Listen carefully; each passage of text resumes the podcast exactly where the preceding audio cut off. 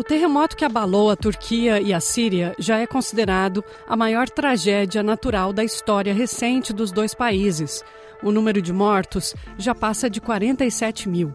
Segundo a Organização das Nações Unidas, conforme as operações de resgate continuam, esse número ainda deve subir muito. O terremoto de 6 de fevereiro, de magnitude 7,8, deixou milhões de pessoas sem casa, quase um milhão vivendo em barracas. Para piorar a situação, essa semana, o sul e sudeste da Turquia foi mais uma vez atingido por tremores de terra de magnitude 6,4. Pelo menos oito pessoas morreram. Eu sou Luciana Fraguas e converso agora com o repórter cinematográfico aqui da SBS, o Edgar Ferreira, que viu essa tragédia de perto. Oi, Edgar, tudo bem? Seja bem-vindo à SBS em português. Ah, obrigado, Siana. É um prazer estar aqui com vocês e conversar sobre um assunto tão importante agora no momento. Como é que surgiu essa oportunidade para você, um cinematógrafo brasileiro, de acompanhar a equipe de correspondentes estrangeiros da SBS Austrália e ir para a Turquia? Olha, realmente foi uma oportunidade de último minuto, né? Cheguei no trabalho às 8 horas da manhã, achando que ia ser um dia normal de repente, né, eu fui oferecido essa oportunidade e em questão de 12 horas eu estava num avião em direção à Turquia, sem saber muito, muitos detalhes do que estava acontecendo, porque naquele momento as, as, informações estavam chegando um pouco devagar, se sabia que um grande terremoto tinha atingido a Turquia e a Síria, mas aquelas eram só as primeiras horas, né? Então, quando nós nos preparamos, nós não sabemos exatamente ainda o que nós vamos encontrar ao chegar na Turquia. O terremoto aconteceu numa segunda-feira, 6 de fevereiro. Que dia vocês chegaram lá? Chegamos lá na quarta-feira, dia 8 de fevereiro. 48 horas depois do terremoto. Exatamente. É quando nós estávamos no voo, ainda praticamente que tinha acabado de acontecer o segundo terremoto, né? Então nós não sabíamos exatamente o que estava acontecendo, né? Como é que foi o, o, seu itinerário? Você chegou na capital turca e se deslocou para as áreas afetadas? Qual foi a sua primeira parada? A nossa primeira parada foi Ankara, né, que foi a, a capital da Turquia. Então, nós tivemos que dirigir aproximadamente 5 a 6 horas de Ankara até outra cidade chamada um, Adana. Adana é em torno de umas três ou quatro horas do que eles chamam de Ground Zero, né, onde o terremoto atacou.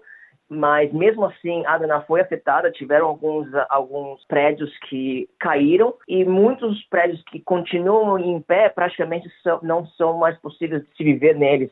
Muitas pessoas que não foram afetadas diretamente, que, que eu digo, os prédios que não caíram, mesmo assim elas tiveram que ser evacuadas porque, como eu falei, esses prédios não são mais seguros para se viver. Como eu falei no início da nossa entrevista, essa é considerada a pior catástrofe registrada na Turquia contemporânea. Você pode então nos contar um pouco do que você viu? Aqui, Edgar, eu queria que você tentasse nos transportar para um dos locais que você esteve, que te marcou mais, e que você me falasse não só o que você viu, mas também o que você ouviu, o que, que você sentiu, estava frio. Um dos lugares que realmente me chocou quando eu cheguei era uma, uma cidade chamada Antáquia. Nós sabíamos que essa região, uma das cidades mais afetadas. Então, eu lembro direito que quando nós estávamos em direção a essa cidade, foi em torno de umas três horas de viagem de no, onde da cidade nós, nós estávamos uh, ficando. O grupo estava com uma sensação um pouco diferente, né? Um, o nosso motorista na hora, no dia, estava bem nervoso, ele não queria ir para lá. Interessante que ele tem dois filhos que estão trabalhando nessa cidade como voluntários. Os filhos dele falavam para ele não ir para lá por questões de segurança. Depois de muita conversa no, no grupo entre eu, a repórter, o nosso fixer, né, e nosso motorista, nós conseguimos juntos como um time tomar a decisão de, com uma certa segurança, nos locomover para essa região. Quando nós chegamos nessa região, você logo vê, quando nós estávamos dirigindo na rua principal, você já conseguia ver a quantidade de prédios e casas derrubadas. Nada sobrou. Né? É, é uma sensação de como se como se uma, uma bomba tivesse caído numa cidade e, e completamente destruído de uma vez, sabe? ah, nós dirigimos quilômetros por essa rua principal, você não vê um prédio intacto. Tudo está no chão. quantidade de escavadeiras trabalhando, quantidade de pessoas voluntárias ajudando, né, na locomoção ou ajudando a distribuir comida, água, ou até mesmo ajudando a tirar corpos, remover corpos dos escombros. Quando nós chegamos nessa cidade, nós acabamos encontrando os dois filhos, né, do nosso motorista que tinham se locomovido para essa área só para ajudar como voluntários. Nessa conversa eles falaram, né, que uma das ajudas principais que eles tinham que fazer lá era ajudar a retirar os corpos dos escombros, né? Infelizmente, de pessoas que já tinham perdido suas vidas. Quando nós uh, continuamos nos movimentando em direção à parte central dessa cidade, a sensação é, é, muito mais, começa a ficar muito mais triste, que você começa a ver as barracas, isso, onde estavam todas as barracas das pessoas que estão morando, né? É uma sensação assim que eu digo, sabe, é até um pouco difícil falar porque são pessoas como nós, sabe?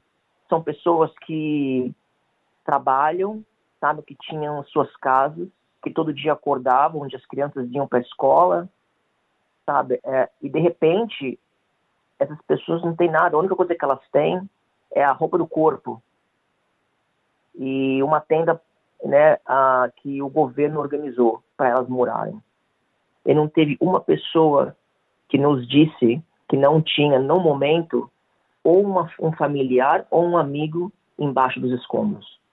Todos tinham perdido alguém, além Todos da própria casa. Além da própria casa no momento que nós estávamos lá, ainda tinha uma sensação pequena de esperança de talvez encontrar os familiares ou os amigos vivos, mas a cada hora que se passa, essa esperança diminui, porque a gente sabe que depois de, de, de certas horas, né, o ser humano não consegue sobreviver a uma situação dessa. Essa cidade, qual é a distância dela do epicentro do terremoto? Olha, eu, o nome da cidade é Antáquia e eu acredito que essa cidade é em torno de uma hora, uma hora e meia do epicentro. Então, praticamente é uma das cidades mais afetadas Isso. pelo terremoto. Exatamente. Estávamos andando pelos escombros, fazendo umas gravações. De repente, quando você anda assim, você vê muito concreto, sabe? Aquele cheiro de concreto, aquela poeira, né? Porque você vê as escavadeiras trabalhando. E no meio disso tudo, você vê muita roupa, muitos itens pessoais. Você vê roupas de pessoas, você vê fotos de famílias, você vê cartas, sabe? Nós pegamos, nós estávamos sentados uma hora, nós pegamos uma carta que estava no, no, meio dos escombros e nós demos para o nosso fixa e ele traduziu para a gente. Era praticamente uma carta de uma carta de família, só falando sobre a família com saudades. Muito triste esse tipo de coisa. Você vê que quantas vidas, né, foram perdidas e quantas memórias infelizmente, nesse momento, estão embaixo de, de escombros. Esses objetos que você viu, roupas e a carta, nos escombros, andando por ali, você via todos esses resquícios, essas provas de que havia vida ali. Exatamente. Quando de vez em quando também nós encontramos brinquedos de crianças, né? A Antáquia estava barulhenta com o movimento das escavadeiras, das pessoas, tinha gente chorando. O que, que você ouviu?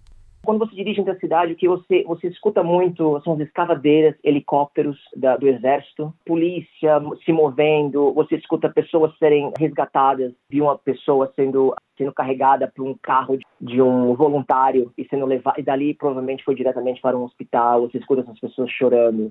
Um dos momentos que mais me abalou e que ficou na minha memória foi quando nós estávamos andando nessa cidade pelas tendas e um rapaz veio até nós e que ia nos mostrar o vídeo de que ele gravou durante o terremoto no telefone dele.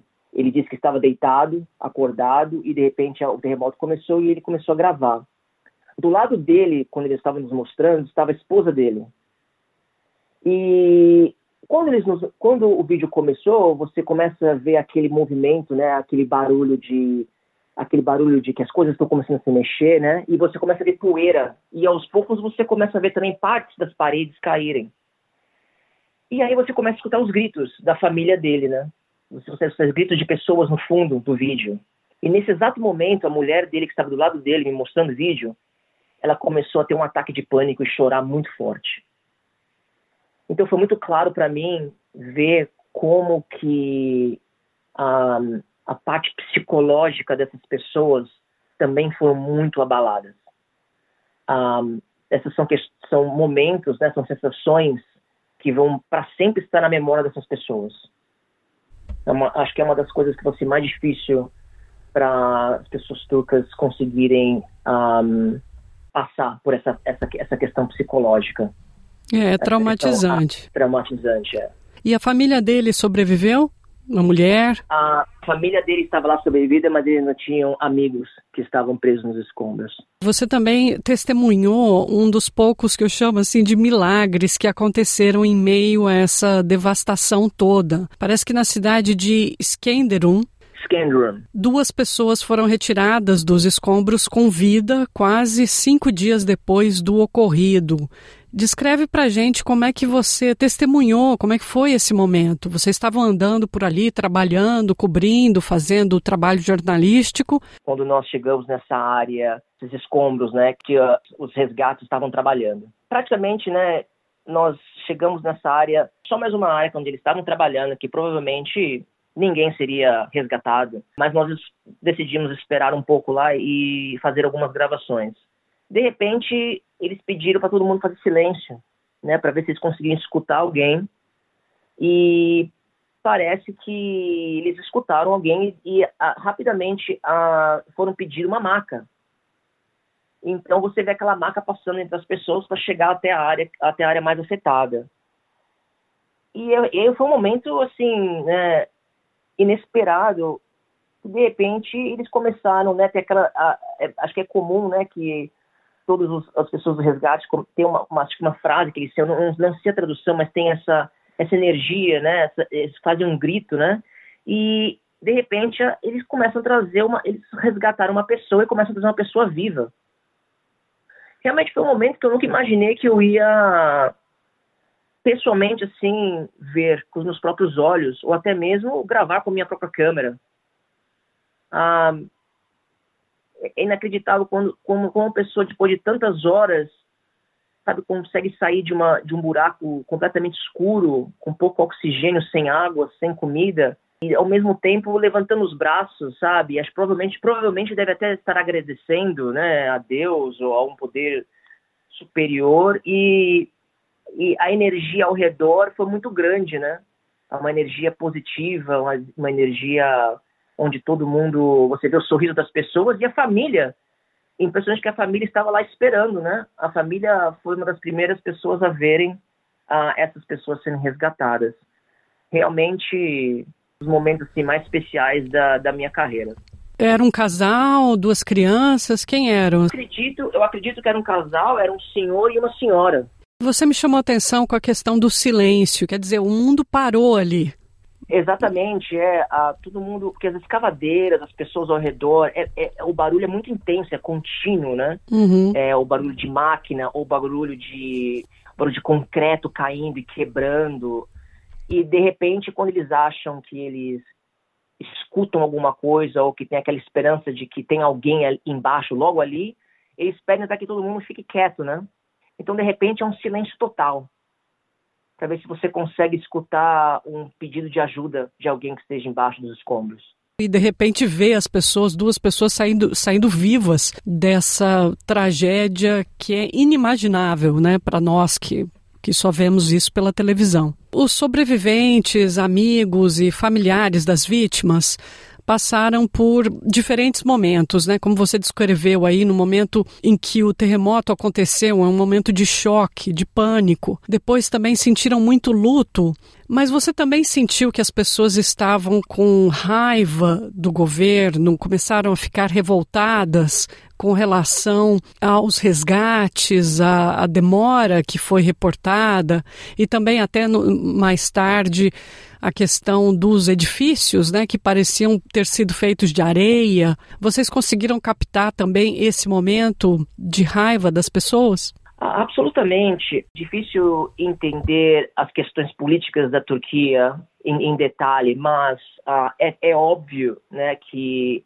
as construções dos prédios, as, as, construções da Turquia são de muito pouca qualidade, né? É claro que o terremoto não é um acontecimento que se pode prever né, exatamente quando vai acontecer, mas o povo turco estariam esperando que um dia um terremoto desse acontecesse. Então, eles esperam do governo uma atitude em relação à qualidade de que os, os, prédios são construídos, mas também na questão dos resgates. Em algumas regiões, os resgates demoraram muito para chegar. É muito claro que um país como a Turquia não tinha infraestrutura né, para rapidamente né, oferecer um serviço né, de, de resgate. Nos primeiros dias tem aquela sensação de esperança, de que alguma coisa vai ser feita e de que a ajuda hum. vai chegar e seguir vão conseguir retirar as, as, os familiares e amigos dos escombros, mas rapidamente essa esperança vai embora porque você vê que a ajuda não está lá e que não tem condições de tentar uh, resgatar essas pessoas.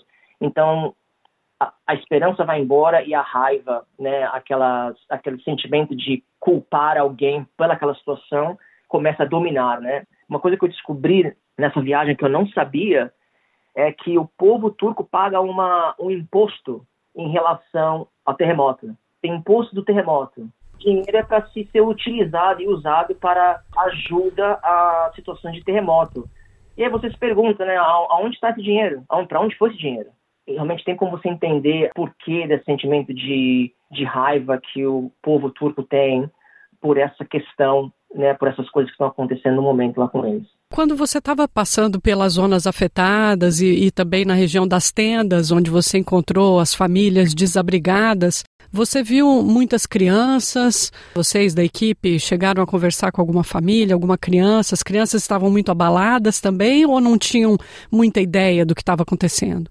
Olha, nós conversamos com algumas famílias, algumas crianças. Foi interessante até porque uma das famílias que nós, da crianças elas estavam praticamente em todos os lugares, né? em todas as tendas praticamente tinham famílias lá. Nós conversamos com uma família e nós estávamos perguntando, acho que era uma menininha, esse pai, né, o pai de uma menininha de aproximadamente quatro anos ou cinco anos, e nós perguntamos para ele, né, como, como que sua filha está passando pela situação. Aí ele falou para gente, olha, ela tá, acha que ela está de férias, porque ela está aqui com a família dela, com o avô e com a avó. Então estavam passando essa sensação para essa criança, tentando não deixá-las angustiadas, né? Não deixar a filha dele angustiada, tentando passar uma outra mensagem, né? Uma outra ideia do que ela estaria passando nesse momento. Teve uma outra família, uma outra família que nós conversamos que o filho dela tinha alguns problemas de saúde e ela estava muito preocupada porque alguns dos medicamentos dessa criança estão dentro do apartamento que eles moravam. E eles não, não podiam voltar para esse apartamento, mesmo que o prédio não caiu, eles não tinham condições de voltar por causa de questões de segurança. Então, e essa criança tinha muita dificuldade de levantar, deitar, então foi bem difícil no momento para mim gravar essa, essa entrevista, mas ao mesmo tempo ver as condições, as dificuldades que essa mãe teve no momento, ou está tendo até agora, para não só lidar com as questões básicas de vida, mas, mas também para dar um suporte para uma criança com problemas de saúde. E Edgar, só para a gente terminar, é inevitável nós, como jornalistas aqui, quando eu faço cobertura de reportagens mais complicadas, mais difíceis, né, a gente absorve um pouco do que a gente vive, das imagens que a gente grava na memória e também os detalhes das histórias que a gente coleta em momentos como esse. Como é que foi para você, Edgar, ir para essas zonas destruídas, os edifícios tombados, milhares de desabrigados e vocês assim hospedados num hotel, voltar ao fim do dia e de um expediente como esse, voltar para onde vocês estavam hospedados no hotel, para o seu quarto de hotel, como é que você se sentia? No, no final desse trabalho, depois de quase 10 dias na Turquia, eu lembro que nós estávamos nos preparando para ir embora e realmente tinha uma sensação assim, sentimento era variado, né? Nós tínhamos a sensação de que tem aquela sensação de você de que você terminou o seu trabalho e que você vai para casa, mas ao mesmo tempo tinha uma, um sentimento meu de que eu não acredito que eu estou indo embora para minha casa estou deixando essas pessoas para trás, né? Passando por que ela, o que elas estão passando agora sabe? Eu volto para cá pensando que realmente, né, numa situação como aquela, né, a única coisa que a gente tem é, é, a pessoa do nosso lado, né? Ou é um familiar, ou é um amigo, ou uma pessoa estranha que, que você não conhece que de repente te estendeu a mão para te dar uma ajuda. Um outro ponto que eu levo comigo depois dessa viagem é que o ser humano precisa de, das coisas básicas, né? Poucas coisas. Depois de uma situação dessa, eu, eu poder voltar para casa e ter uma cama para dormir, né? E uma comida para comer. Realmente são coisas que eu às vezes não penso e esqueço de agradecer e que outras pessoas essas são as poucas coisas que outras pessoas estão precisando no momento, né? É uma experiência muito traumatizante chegar tão perto de tanta destruição e morte, sair ileso e a gente sente muito pelas pessoas que estão sofrendo, né? Assim, porque no, no dia que nós terminamos o nosso trabalho, né, o nosso assignment, e nós voltamos para casa, né, para a Austrália, o meu trabalho lá terminou, mas a, essa, essa condição que essas pessoas estão vivendo vão durar por anos. Você mencionou que você nunca vai esquecer do povo turco. Você achou um povo assim resiliente naquelas barracas, mas acordando todo dia, atrás de mais informações, buscando por sobreviventes. O ser humano não, não desabou junto com os prédios, né? Você sentiu isso? Assim, nós temos que lembrar que muitas pessoas que estão lá nessas regiões ajudando e trabalhando PIs ou como áreas médicas ou como voluntários, muitas dessas pessoas estão na mesma situação. Elas também perderam as casas delas. Então muitas pessoas elas estão morando em tenda, à noite elas voltam para a tenda para dormir, mas durante o dia elas estão indo trabalhar. Então, para muitas pessoas, a vida continua. E como é que continua? Jeito. Como é que continua assim? Exatamente. Quando nós visitamos um hospital, nós perguntávamos para as pessoas né, que estavam trabalhando lá como está a sua família, né, como você está, você foi afetado essas pessoas falam, né? Olha, eu tenho um amigo que foi afetado, ou eu tenho um familiar que foi afetado por essa questão, talvez sobreviveu, mas está morando em tendas no momento, ou muitos familiares estão recebendo os seus parentes, né? Ou tios ou tia, ou seja quem for, estão recebendo na casa deles para poder ajudar, porque essas pessoas perderam as casas delas. Por isso que eu digo, todo mundo foi afetado, né? Todas as pessoas nessas regiões foram afetadas e elas continuam trabalhando, continuam prestando serviços importantes, né, aquelas questões básicas para o povo, pro povo turco. É muito bonito ver isso, né? Exatamente. É emocionante, é, é uma lição aí de vida para todos nós. Edgar Ferreira, muito obrigada, cameraman da SBS News. Muito obrigada por compartilhar essa sua experiência marcante aí conosco. Obrigado por conversar comigo a, a, respeito desse momento tão importante aí do mundo e principalmente povo turco. Meu pensamento vai sempre estar com, a, com as pessoas que eu encontrei, com que eu vi, esperando que no futuro breve a vida deles voltem para uma certa normalidade.